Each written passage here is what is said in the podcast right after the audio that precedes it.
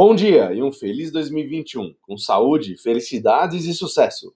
Vamos começar o nosso primeiro giro de mercado do ano.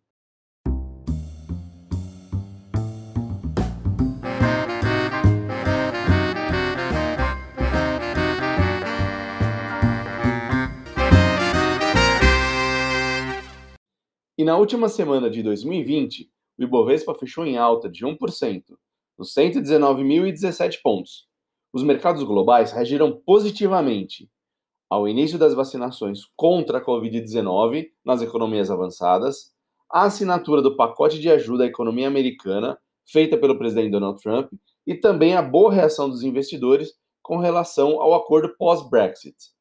Apesar das medidas e restrições mais severas em alguns países, a repercussão do início das vacinações contra o Covid-19 pelo mundo tem sido muito bem vista pelos mercados.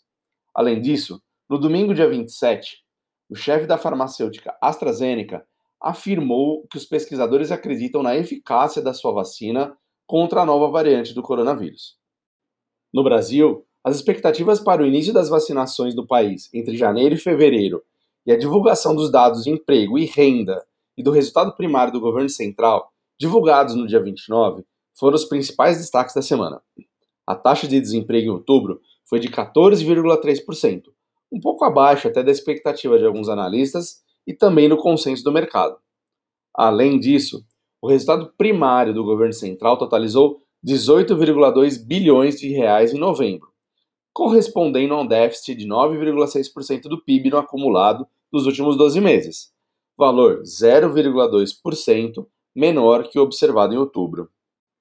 Nos Estados Unidos, os mercados reagiram positivamente à assinatura do pacote de estímulos de 900 bilhões de dólares, feitos no domingo, dia 27, pelo presidente Donald Trump.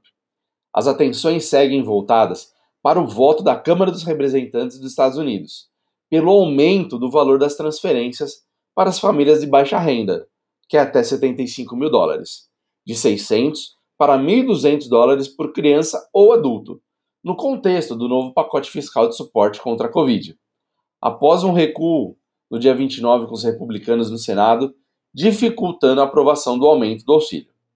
Na Europa, segue otimismo em meio à assinatura do acordo comercial entre Reino Unido e União Europeia relativo ao Brexit. Já o dólar fechou na última semana do ano em leve queda de 0,26%, valendo R$ 5,19. Nessa manhã de segunda-feira, abrindo a semana e o ano, os mercados de índices futuros europeus e americanos já têm boa expectativa e operam no momento em alta.